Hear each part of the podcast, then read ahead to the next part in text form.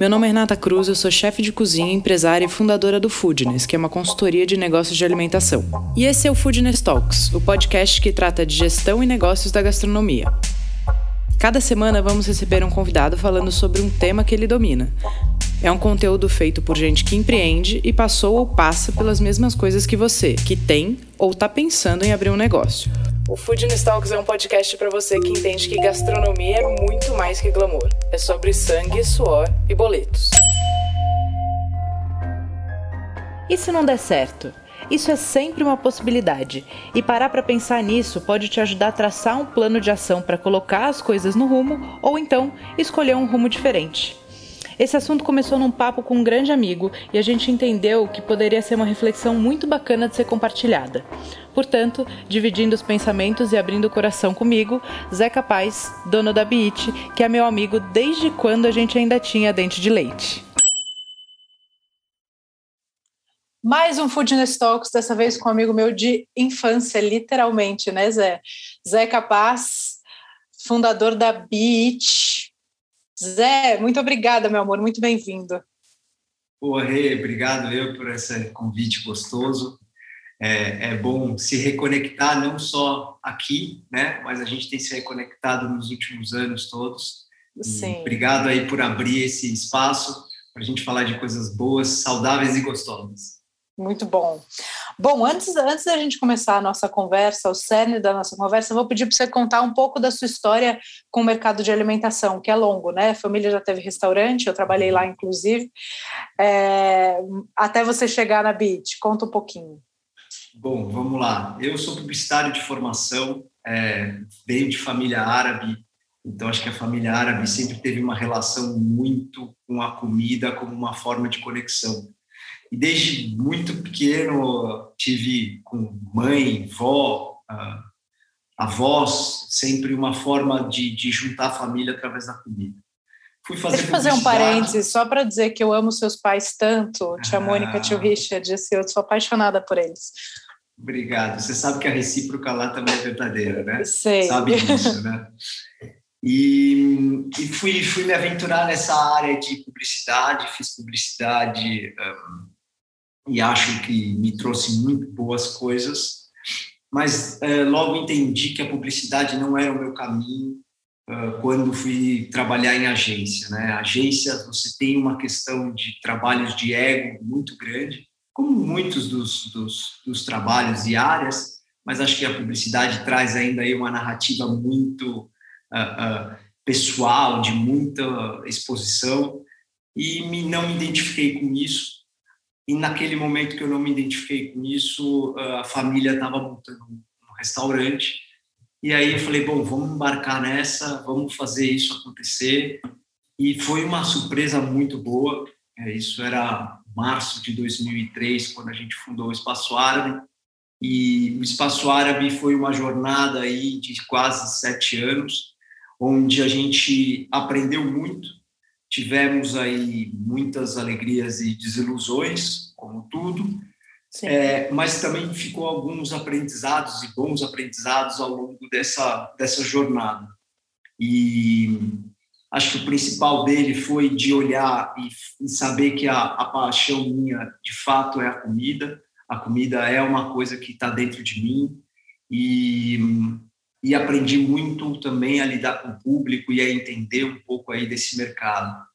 Foram, foi, foram ótimos anos, como te disse, você estando lá com a gente também, criamos uma história muito bonita. E chegou um momento onde apareceu uma oportunidade de vender o restaurante, um fundo quis comprar, e a gente entendeu que era o momento de, de sair desse mercado. E aí saímos do mercado, saí do mercado, e aí fui uh, uh, continuar essa jornada de entender o que eu gostaria de fazer. E quando eu saí do restaurante, fui trabalhar com a família em construção civil.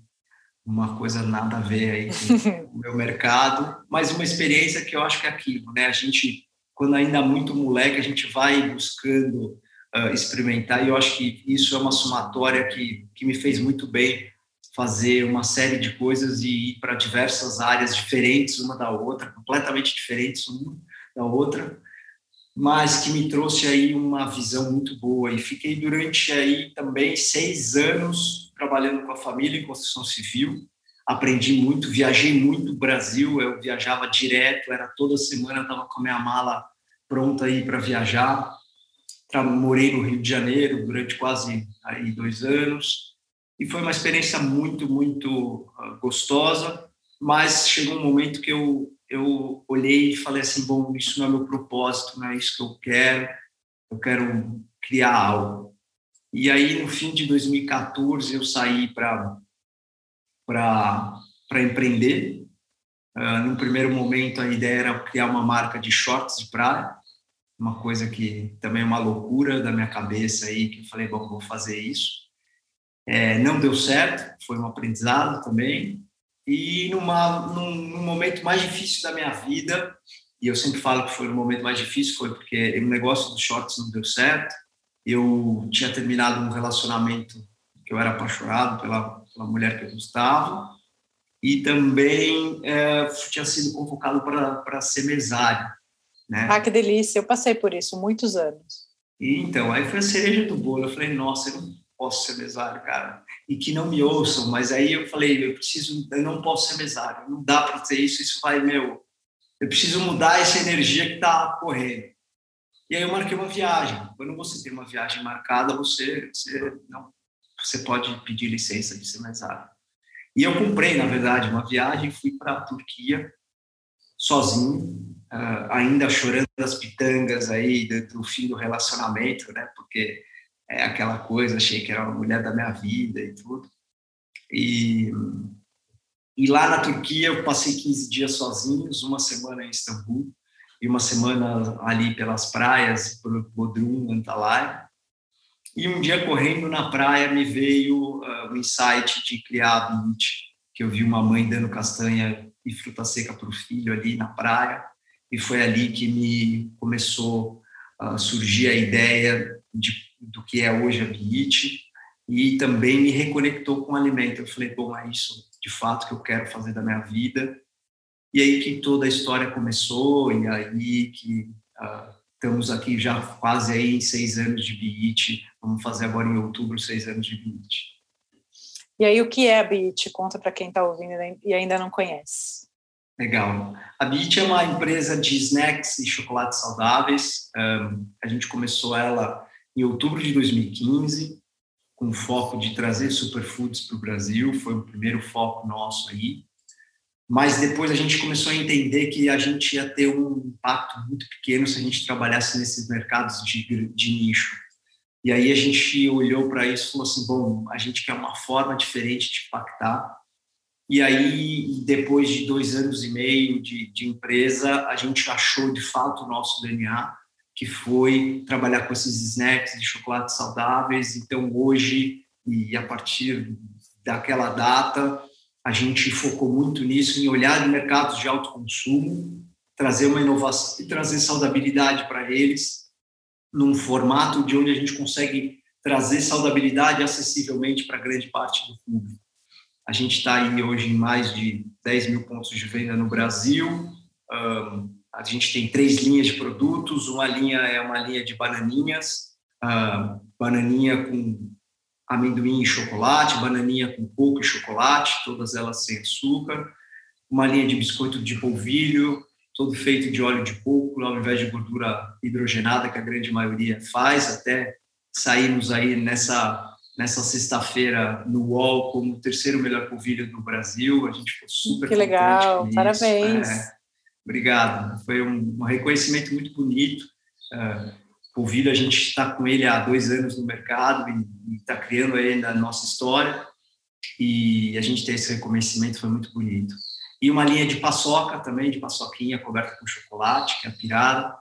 E, então, estamos aí criando a nossa história. Tem muita coisa ainda por vir. É, Para o ano que vem, a gente está aí com dentro do nosso pipeline de vários lançamentos. Ah, a gente tem mais aí de 20 lançamentos já desenvolvidos e todos eles prontos para a gente uh, acelerar e voltar no crescimento que a gente estava antes de pandemia e, e, retomar aí o nosso grande sonho, que é ser referência aí dos, dos snacks saudáveis no checkout. é isso que a gente quer aí, é isso que a gente quer impactar cada vez mais vidas. Muito bem. Você falou uma coisa muito legal que eu acho que é legal da gente voltar aqui um pouquinho, que é que vocês encontraram o DNA da Beat dois anos depois de empresa aberta. E as pessoas têm assim, um desespero para encontrar o DNA do ponto uhum. inicial, né? E, ou às vezes uma dificuldade de se adaptar ao que, ao que a coisa virou e tudo bem com tranquilidade, né? Pois é, eu acho que assim, é, todo empreendedor é, ele, ele tem que ser apaixonado pelo que ele faz. Mas essa paixão, ela tem que a gente tem que tomar muito cuidado, porque maioria das vezes a paixão cega, né? Então, e aí a gente tem que ter amor pelo que a gente faz. Uh, eu acho que o empreendedor começa pela paixão, mas depois ele tem que entender que essa paixão tem que se tornar amor. Porque se ela não se torna amor, vai ficar sério. E é um pouco, e é uma coisa que eu muitas vezes é, critico e, e e trago para uma reflexão que eu acho que o, a gente tem hoje muitos empreendedores que não conseguem observar o, o negócio deles de com uma ótica um pouco mais de fora para entender que muitas vezes você precisa fazer mudanças como a gente fez, né? A gente começou com, com, com de fato, com, olhando para esse mercado de superfoods, trouxemos Tiger Nuts para o Brasil, foi uma coisa inovadora, ninguém tinha isso no Brasil, é uma raiz de origem espanhola, com, com alto teor de fibra. É, trouxemos, abriu muito caminho para a gente, a gente estava numa jornada de um crescimento muito interessante, mas a gente falou assim, a gente vai ficar mais no mesmo. É, a gente vai brigar por, por uh, uh, um posicionamento e a gente vai ficar nichado, uma coisa que eu nunca quis. Eu nunca montei a Beat com a ideia de ser um, uma coisa só de nicho, de trabalhar superfood. Não foi isso. Foi uma oportunidade. E aí, a partir do momento que a gente começou a lançar outros produtos, uh, além da Tiger Nuts, a gente lançou os mix, depois veio a Binana.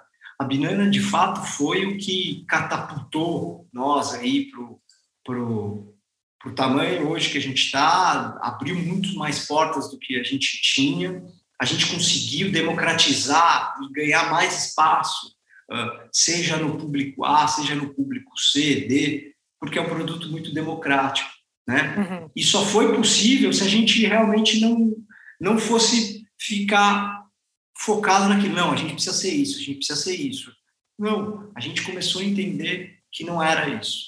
E aí a gente começou a abrir esse leque e hoje, de fato, é onde a gente chegou. Erramos muito, Rê. De fato, a gente, meu, é, é, eu e toda a equipe aqui, a gente é, bateu muita cabeça, a gente continua errando. Uh, dois anos atrás, a gente lançou um Cold Brew Coffee em lata, uh, com uma expectativa aí de, então, também revolucionar um pouquinho aí o formato de Cold Brew no Brasil mas a gente deu, entendeu que o Brasil ainda não está preparado para esse tipo de produto da forma como a gente gostaria. Então, não, tem a, gente não tem a demanda que você precisaria para justificar um produto desse na sua, na sua linha. Exatamente, exatamente. E aí foi também isso, a gente falou, bom, lançando, não teve aderência, mata o projeto, deixa o projeto on hold. Esse projeto, se um dia a gente entender que o mercado está preparado, bora, voltamos. Mas agora não. Agora a gente está focando no que de fato é o core hoje da empresa e, e onde a gente quer chegar. Perfeito. Zé, a gente falou que assim, essa ideia de podcast nasceu num almoço, né? A gente foi almoçar junto e a gente falando de mil coisas, e aí a gente levantou um ponto, você levantou um ponto que eu achei genial, eu falei, vamos gravar um podcast disso, que foi, e se nada der certo? É isso, né? né?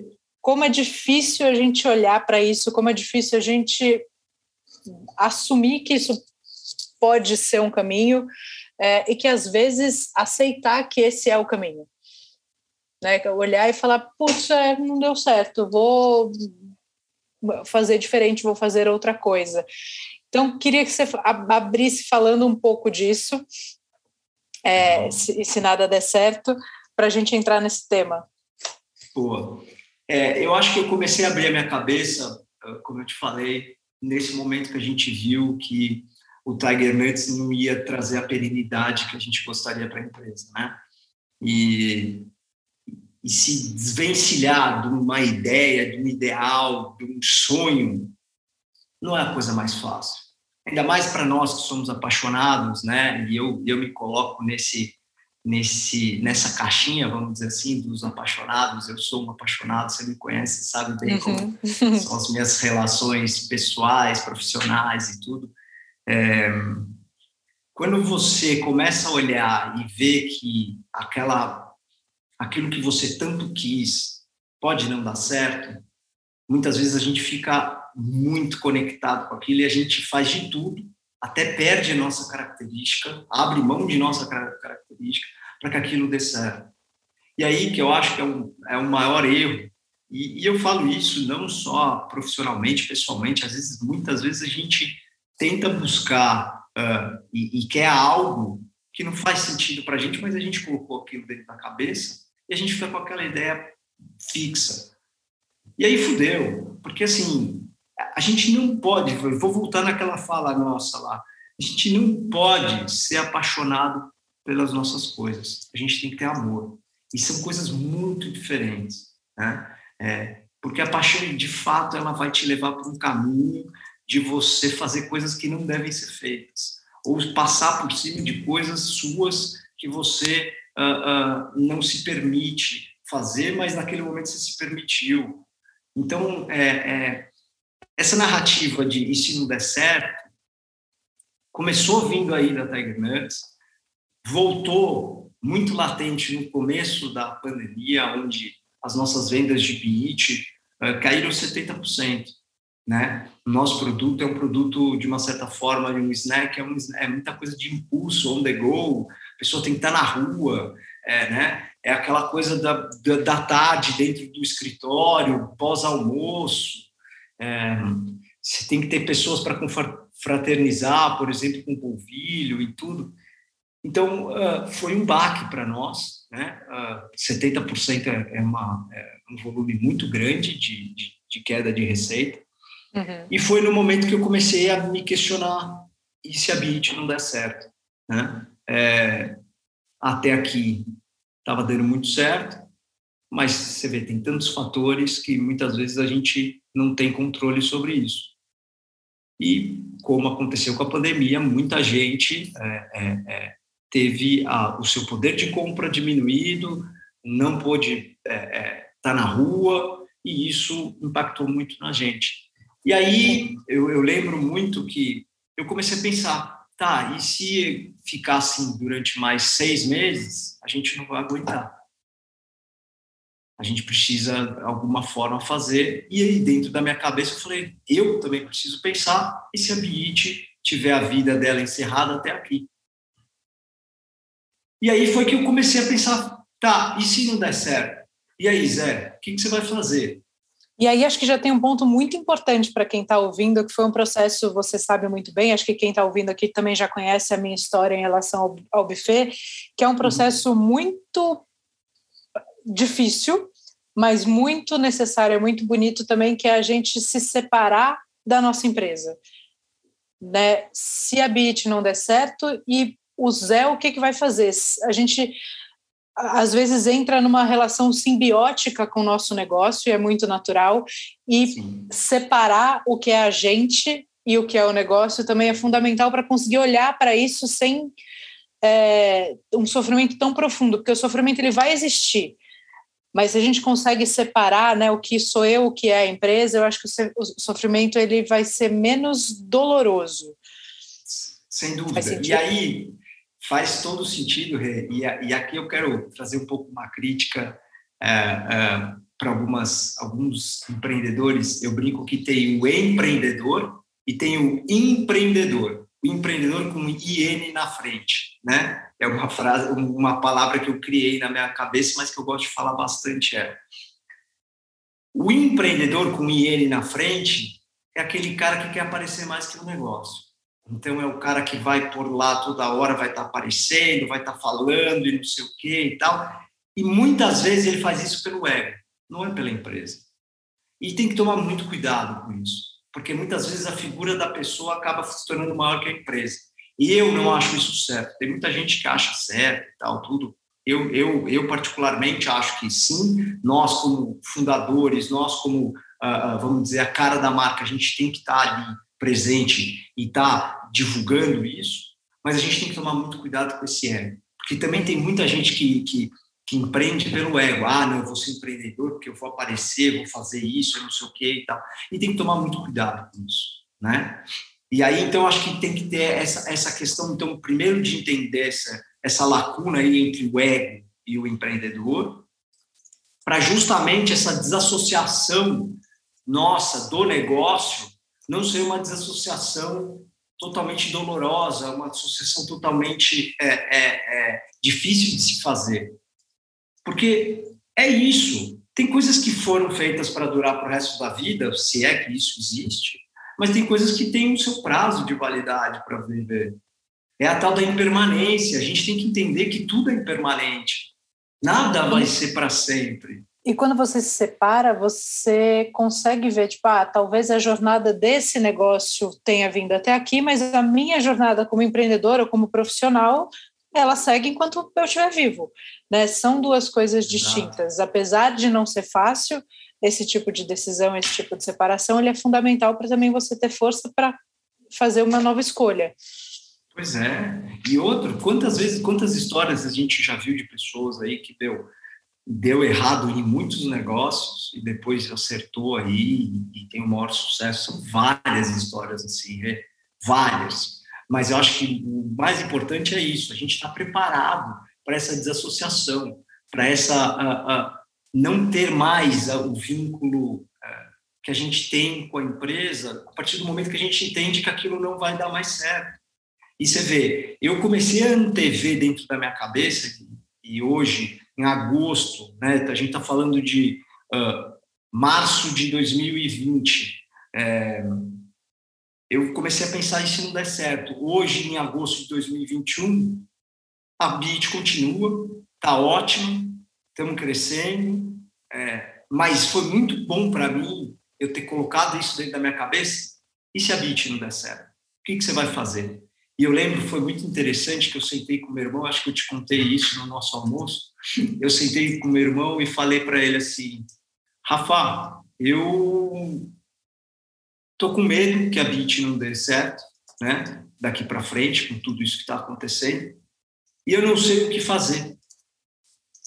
Mas tenho essa, essa, essa e essa ideia de novo negócio para fazer. O que, que você acha? E foi muito bom ele trazer uma resposta que naquele momento eu fiquei quieto, não tive resposta. Ele virou para mim e falou assim: Zé, você já pensou em voltar a ser empregado? E eu não tive resposta para responder aquilo. Eu falei assim: na minha cabeça não passa isso. Na minha cabeça passa em ter um outro novo negócio.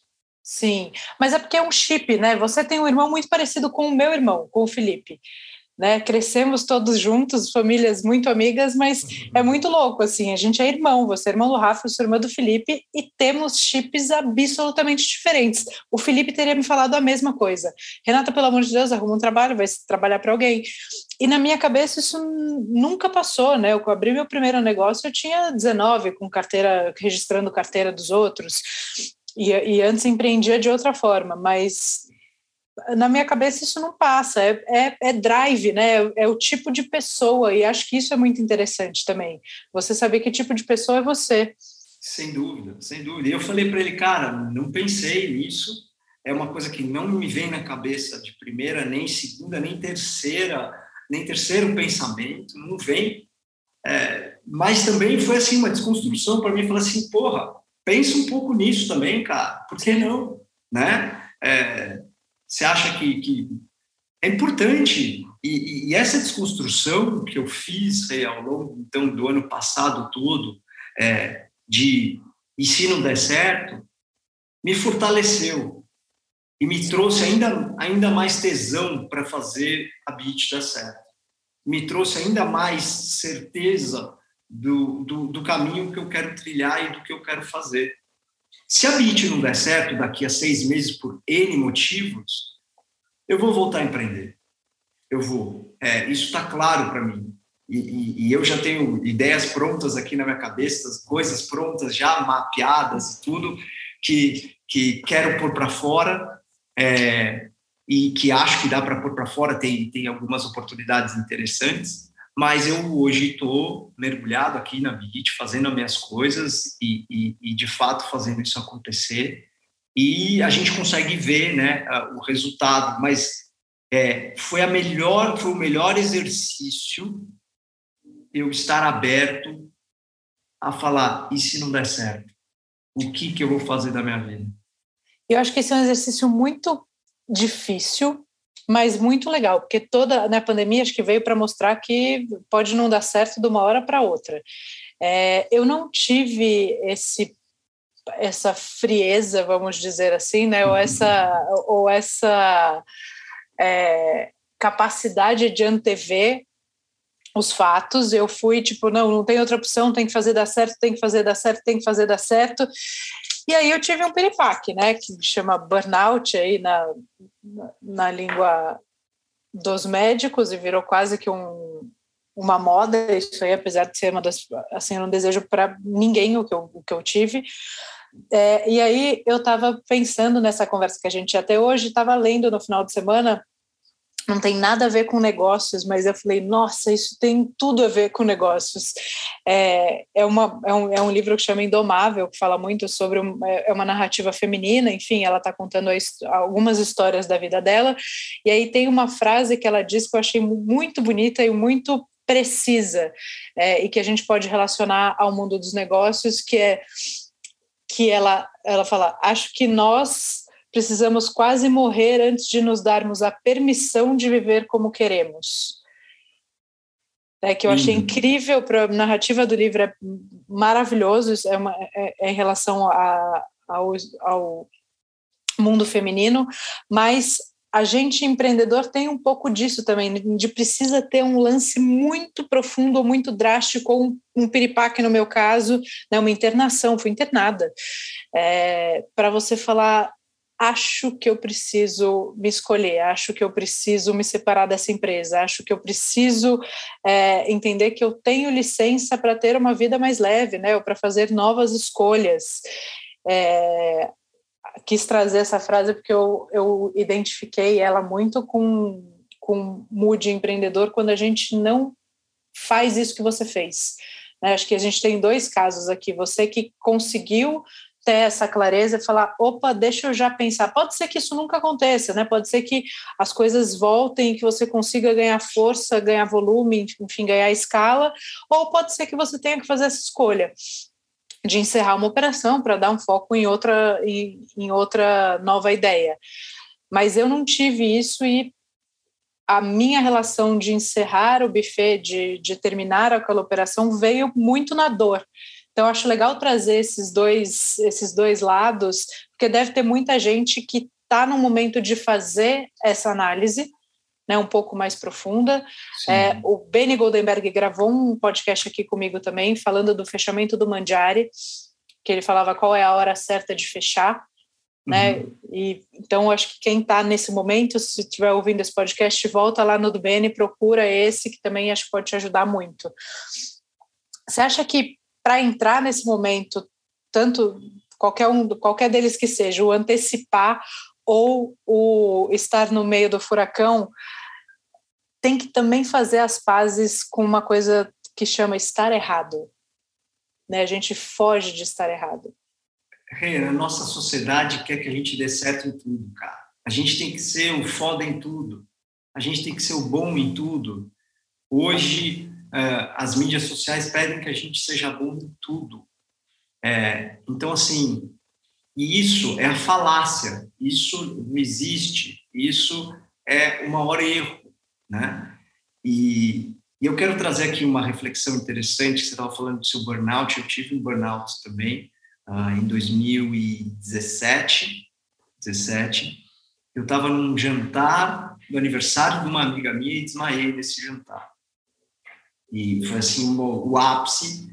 E aí fizemos todos os exames e o nível de estresse lá em cima. Eu trabalhava muito, tinha é, dedicado tudo, ficava dedicando tudo a minha, vamos dizer, a, a BIT e, e deixava muito de lado aí os meus prazeres, né?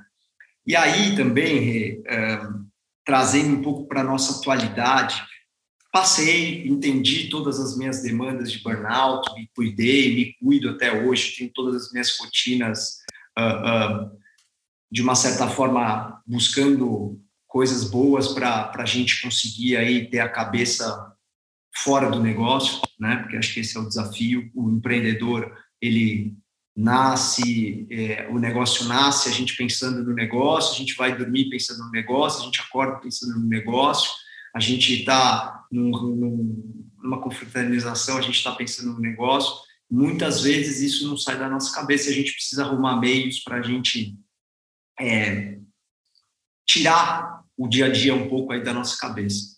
E quando veio a pandemia, né, é, e historicamente a gente sabe que pós-pandemia as demandas reprimidas crescem muito, então crescem o consumo, cresce uh, uh, a busca por uh, melhoria de saúde, cresce tudo, né? Historicamente, se a gente olhar a, as histórias de pandemias ao longo dos anos, isso é o reflexo do pós-pandemia. E eu fiz uma reflexão muito interessante também, e você me conhece, sabe, de duas paixões minhas, que é a fotografia e a poesia, né? Sim eu comecei a colocar, colocá-las, né, na verdade, muito no meu dia a dia. E aí um, fiz uma reflexão que é assim: por que que nós muitas vezes deixamos as nossas demandas reprimidas de lado no nosso dia a dia? Por que, que a gente tem as nossas demandas e a gente deixa elas reprimidas? Por que, que eu vou deixar a fotografia, que é uma paixão, é, num, num, num, momento só do fim de semana? Por que, que eu não posso ter ela durante o meu dia a dia junto com o meu negócio? A poesia é a mesma coisa. Então eu comecei a, também a entender que eu posso encaixar ao longo do meu dia determinadas coisas ligadas às minhas paixões que me fazem com que eu consiga sair, desconectar um pouco. Eu te dou vários exemplos eu vou fazer uma viagem, eu viajo muito, porque eu fico muito na parte comercial aqui da BIT, uhum. então me leva para muitos lugares. O que, que eu faço? Eu levo a minha câmera fotográfica para fotografar. Eu gosto de fotografar fotografia de rua. Então, eu estou entre uma reunião e outra, estou com a câmera dentro da mochila, vejo uma situação, tiro foto. Estou dentro do Uber, me deslocando entre uma reunião e outra já matei todos os meus os meus e-mails, as minhas pendências e tudo, começo a fazer minhas poesias, começo a escrever, ter meu caderninho. Então, assim, essa coisa de a gente incluir no nosso dia a dia as nossas paixões é muito importante, cara. Porque senão a gente vai viver de abrir mão de muita coisa. É claro que cada escolha é uma renúncia. E sim, a gente tem que entender que as escolhas, a gente hoje sempre na nossa vida ou qualquer tipo de escolha a gente vai abrir mão de uma outra, seja de, em busca de uma parceira, seja em busca de um parceiro de negócio, seja em busca de um, enfim, quer que seja uma viagem, mas se a gente não colocar no nosso dia a dia coisas que fazem com que a gente desligue um pouco a nossa cabeça do, do nosso negócio, a gente vai ter burnout. A gente vai, a gente vai, vai dar ruim em algum determinado momento esse negócio de se organizar, né, se arrumar, é, acho que tem processos aí, cada um passa por um processo diferente, mas quando a gente aprende as nossas necessidades e que a gente precisa se nutrir para poder dar para o outro, é, é muito interessante, né? Porque às vezes fala, putz, nesse horário eu podia estar tá fazendo uma planilha, mas eu estou fazendo minha terapia, que vai me fazer render dez vezes mais na minha planilha. É, e é muito importante lembrar que a nossa empresa é um reflexo de como a gente está por dentro. Então, se você está olhando a sua empresa, está uma puta zona, para um pouquinho e se olha. Vê se não é você que está uma puta zona e, por consequência, a sua empresa está uma puta zona. E aí, eu imagino que tenha outro jeito de fazer, mas eu não aprendi outro jeito. Eu só consegui organizar as minhas coisas quando eu fui me organizar primeiro. É e aí eu falei, ah, então tá bom, agora eu tenho ferramentas para botar isso aqui em ordem. E é, e acho que é como é, a nossa vida também é, é muito, obviamente a gente tem uma similaridade com a nossa vida pessoal e profissional, né? Profissional Sim. a gente vai, a gente, a gente tem que buscar ferramentas para fazer a gestão da nossa empresa seja um, uma planilha que você vai construir, seja um Slack que você vai usar, seja um, um programa que vai te trazer informações. Para nossa demanda pessoal, a gente também tem que ter e criar essas ferramentas. E a gente tem que estar aberto para ter essas ferramentas. E aí, de novo, volta naquilo que a gente estava falando.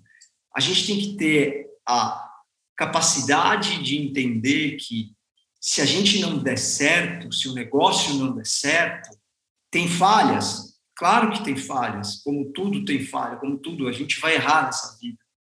Mas tem um aprendizado gigante aí. E não quer dizer se você é mais ou menos, se o seu negócio deu certo. Acho que a gente também tem que entender é essa desassociação, legal. né, Rê? Sim. Essa desassociação, cara. Meu, não é porque meu negócio não deu certo que eu não sou bom.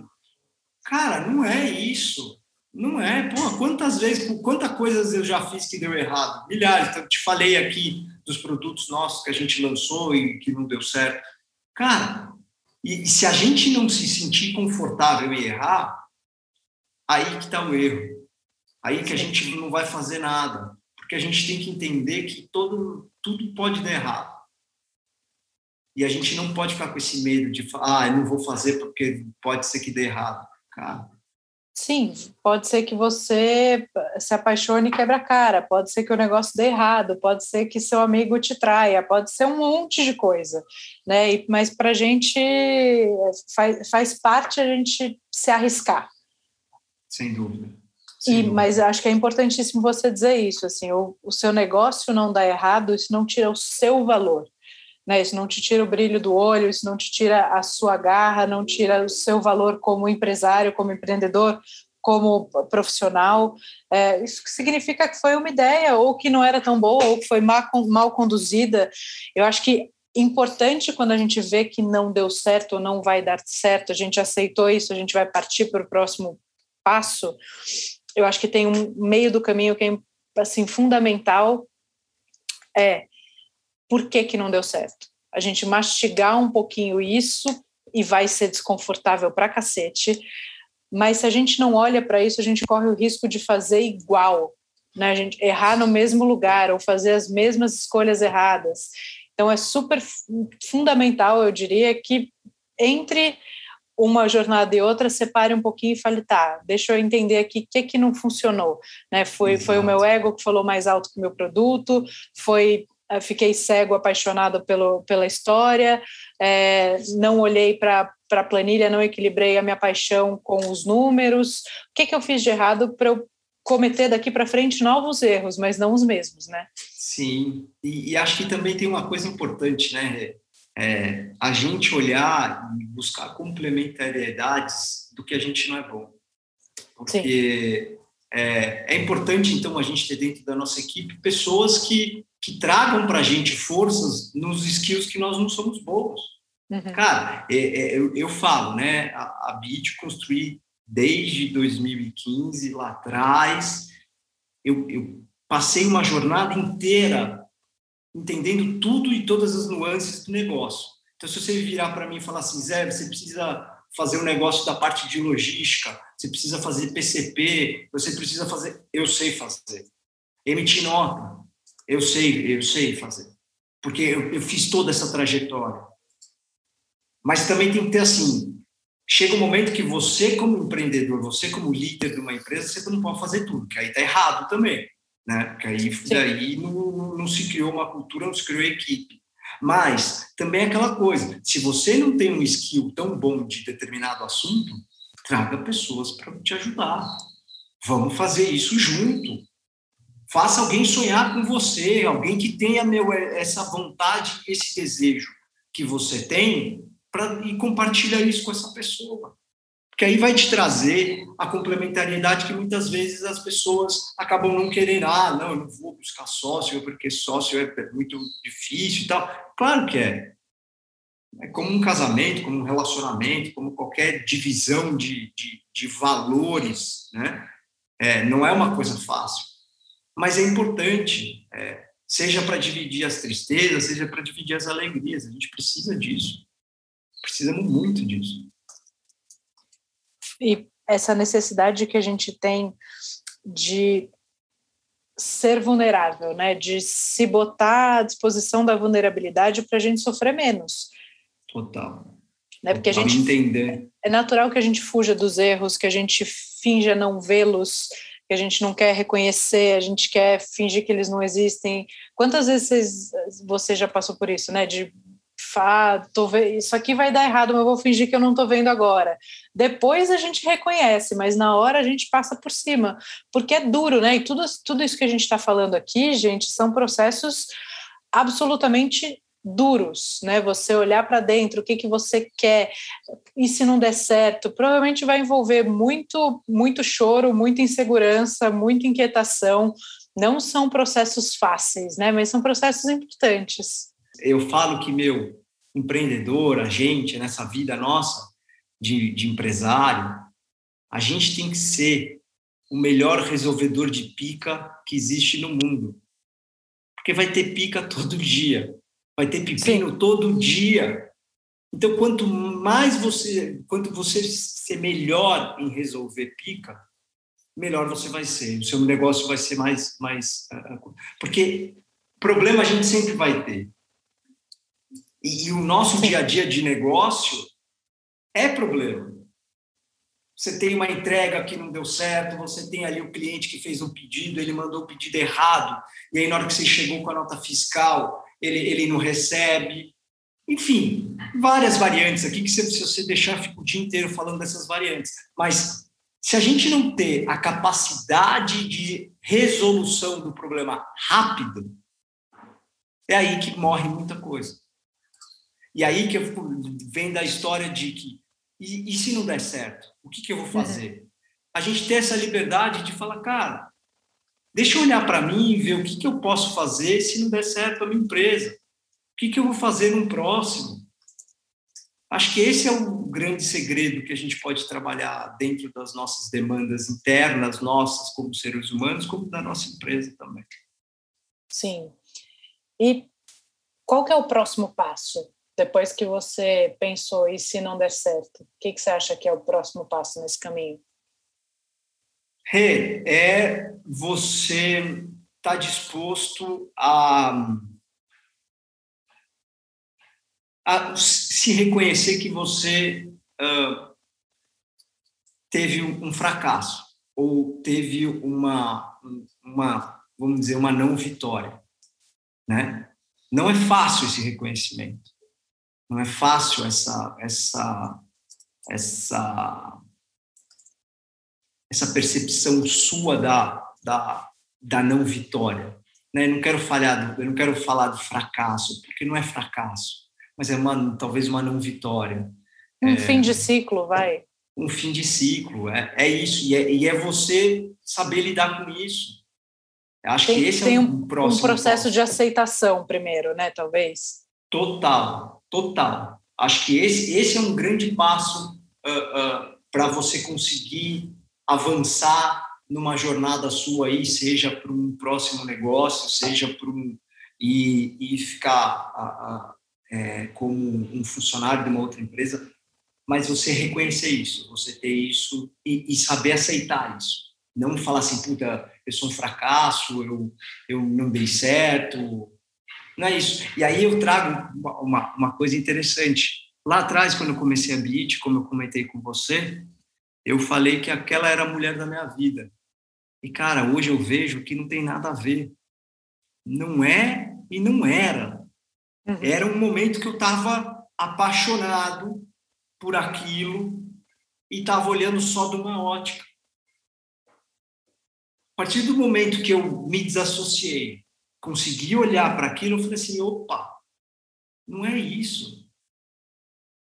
Faz sentido. Não, não faz sentido, né? Então, assim, essa desconexão nossa também, assim, dessa, né, dessa coisa assim que a gente às vezes batalha muito, fala, não é isso que eu quero, não sei o quê, lá, lá, lá. você fica sério. se você ficar cego, você não vai conseguir enxergar variáveis. E a gente está falando aqui muito da parte romântica da coisa, mas quando você entende que tem uma possibilidade daquilo não dar certo, tem uma questão de timing que também é fundamental, né, para que você uhum. consiga encerrar um ciclo sem amarrar dívida por um longo período para frente. Então, se a gente também tem essa calma, né, eu chamei de fresa, mas acho que é calma e sabedoria, de é fazer essa projeção, entender que aquilo é uma possibilidade, como é uma possibilidade para todo mundo, para quem já está no mercado há 50 anos e para quem está começando agora. Então, se eu faço essa projeção e eu entendo que aquilo é um risco, qual, qual será é, até onde eu posso ir? Né, para a gente conseguir também sair de cena ou encerrar aquilo, né, fazer a empresa cumprir seu ciclo no período certo. Isso serve para tudo, né? Eu falo, eu falo que um namoro, quando a gente não acaba na, na hora certa, aquilo vira um ranço, vira uma relação de, de quase ódio, né? Um, uma demissão que precisa ser feita quando a gente não faz na hora certa pode virar uma bobagem, pode virar uma, uma relação dura, ruim, que não precisava ser. Né? A gente entende que aquele ciclo acabou e que tudo bem, vai cada um para o seu caminho. Se a gente finge que não está vendo, porque, putz, eu vou ter que contratar outro cara para o lugar desse cozinheiro e vai dar trabalho, a gente fica empurrando aquele cozinheiro que já está dando trabalho, a hora que isso dá errado, é, dá muito errado. Né? E para a empresa também, se a gente não fecha na hora certa, pode. Eu, eu fiz isso, né? Essa belíssima cagada. Uhum. Se eu tivesse encerrado talvez antes, ou se eu tivesse, enfim, feito outras escolhas, talvez eu não teria uh, tanto boleto para pagar até 2025. Está aqui, fica no, no, meu computador. E você sabe, quando você fala de time, é, é, para mim sempre me vem, e eu sempre faço a referência aqui com a minha equipe, é, de timing com o esporte. O esporte, e aí a gente pode falar de várias modalidades, vamos falar de uma modalidade, por exemplo, da, da ginástica artística se quem está fazendo a coreografia não está no time certo da música, ou não, não fez o movimento, o corpo não estava conforme ela imaginou, e na hora de, de, de pisar no solo estava fora do prumo, vai dar ruim. Uhum.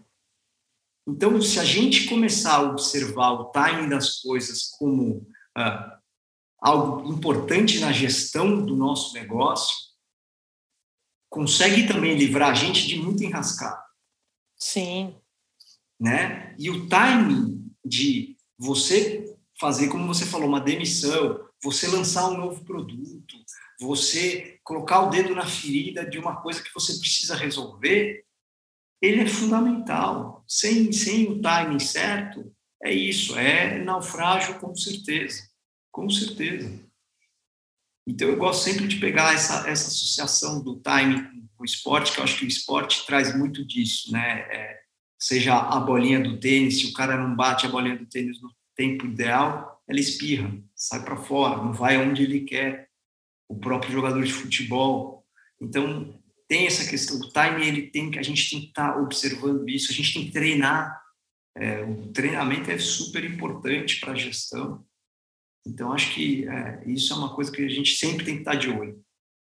Pensando aqui, é, de, de, porque tem um caminho, né, Zé? Acho que tem a uhum. vulnerabilidade para a gente conseguir olhar para isso. Aí, olhou para isso, abriu essa possibilidade de um caminho de não dar certo, depois tem aceitação, depois acho que tem aquilo que eu falei de olhar para trás tá, mas por que que não deu certo? Onde está dando errado? Porque às vezes também, se você olha num timing bom, você tem possibilidade de corrigir, se você entender aonde, aonde aquilo desviou, né, do caminho, onde aquilo é, podia ter um, um outro caminho com melhores oportunidades. Uhum. E aí, depois de tudo isso, tem um processo também da digestão. E essa digestão, né, é uma, é, é uma digestão que, obviamente, é uma digestão sua, uhum. com a sua com a sua trajetória até ali, mas é muito importante você também ouvir de pessoas e trazer pessoas que te conhecem, que te apoiam, que te, te dão suporte, para ouvir delas também. É, a gente aqui na BIT tem uma, uma, uma coisa que é, eu sempre trago pessoas externas para dar, falar sobre o nosso negócio. Todo mês tem uma pessoa diferente falando com a gente aqui. Para trazer essa reflexão para nós sobre a nossa trajetória. Então, se esse momento que a gente uh, já entendeu que não deu certo o nosso negócio, então a gente tá, vai partir para outra coisa, é importante conversar, é importante trocar. Eu ouvi uma frase que eu acho maravilhosa é, de uma pessoa, né? Assim, ah, pô, você está começando um negócio, está querendo entender sobre o negócio, invista em café. Falei, pô, invista em café? É, invista em xícara de café.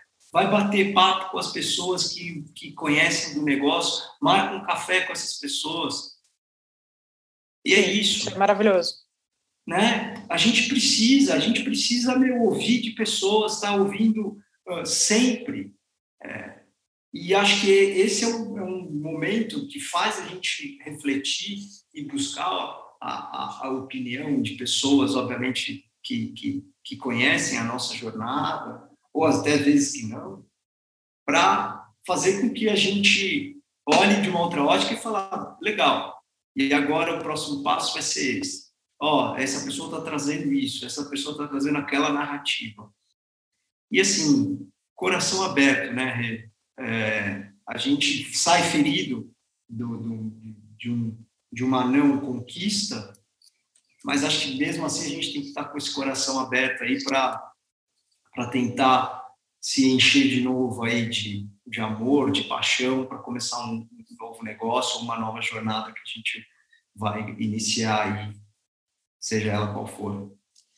Sim, acho que tem uma outra coisa que eu anotei aqui que acho que é fundamental para estar pronto para o próximo passo, que é a responsabilidade e autorresponsabilidade, sabe? Se o negócio não, você é o único dono, o negócio não deu certo, não foi para frente, não coloque a culpa no governo, no dólar, no por uhum. mais que as coisas tenham influenciado, né, existiu ali uma falta de capacidade sua de ação ou uma negligência em relação a querer enxergar a onda que vinha.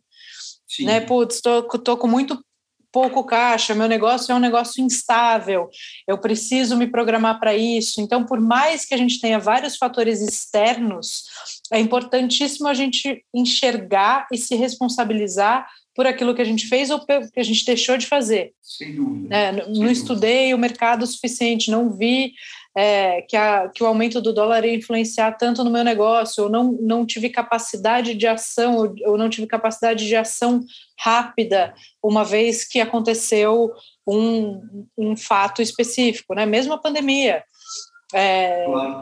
Teve gente que agiu super rápido e conseguiu é, resolver algumas questões, teve gente que demorou um pouquinho para agir, teve gente que não tinha caixa, mas apesar da pandemia ser sim um, uma situação extrema, né, que pegou a gente num lugar muito dolorido, fez operações sofrerem demais, sangrarem demais, muitas não resistirem. Eu acho que é importantíssimo a gente olhar e falar o que, que eu poderia ter feito diferente, mesmo com essa merda toda, com essa avalanche de, de coisas que a gente não esperava, que, que eu poderia ter feito diferente? Né? Porque no final das contas, eu gosto muito de me botar nessa posição, porque acho que dá força para a gente fazer diferente numa próxima oportunidade, sabe? Com certeza. E, e esse olhar tem que ser um olhar com carinho. Com se certeza. For um olhar, né? Se for um olhar com, com repúdio, com raiva, só, só vai somatizar coisas piores dentro de você. A partir Sim. do momento você olha com carinho e fala assim, tudo bem, eu fiz até aqui, eu não tive a capacidade de fazer isso, isso, isso, não tinha recursos, seja próprios uh, uh, intelectuais, seja emocionais, emocionais, o que quer que seja, mas cara, reflete com carinho. Sim. Porque senão não adianta, porque você não vai crescer com a, com, com a queda que você tem. Muito bom. Muito bom, Zé. Acho que é uma é uma imersão de empatia, de responsabilidade, e acho que fica essa provocação para todo mundo que está ouvindo, né, e tiver no momento disposto a fazer isso, mas eu acho que todo mundo deveria pensar nisso. É um negócio muito incômodo, mas que acho que vai valer a pena para todo mundo. É e se não der certo, né? Mesmo que o seu negócio esteja voando hoje, se ele não der certo amanhã. É isso aí. E tenho que buscar a solução. Alguma coisa vai ter. Ou qual seria o próximo passo, né? Com certeza. Meu amor, muito, muito obrigada. Adorei nosso papo. Eu que adorei, sempre bom, Rê. Obrigado, obrigado por esse espaço, por essa fala. Sempre maravilhosa essa troca contigo.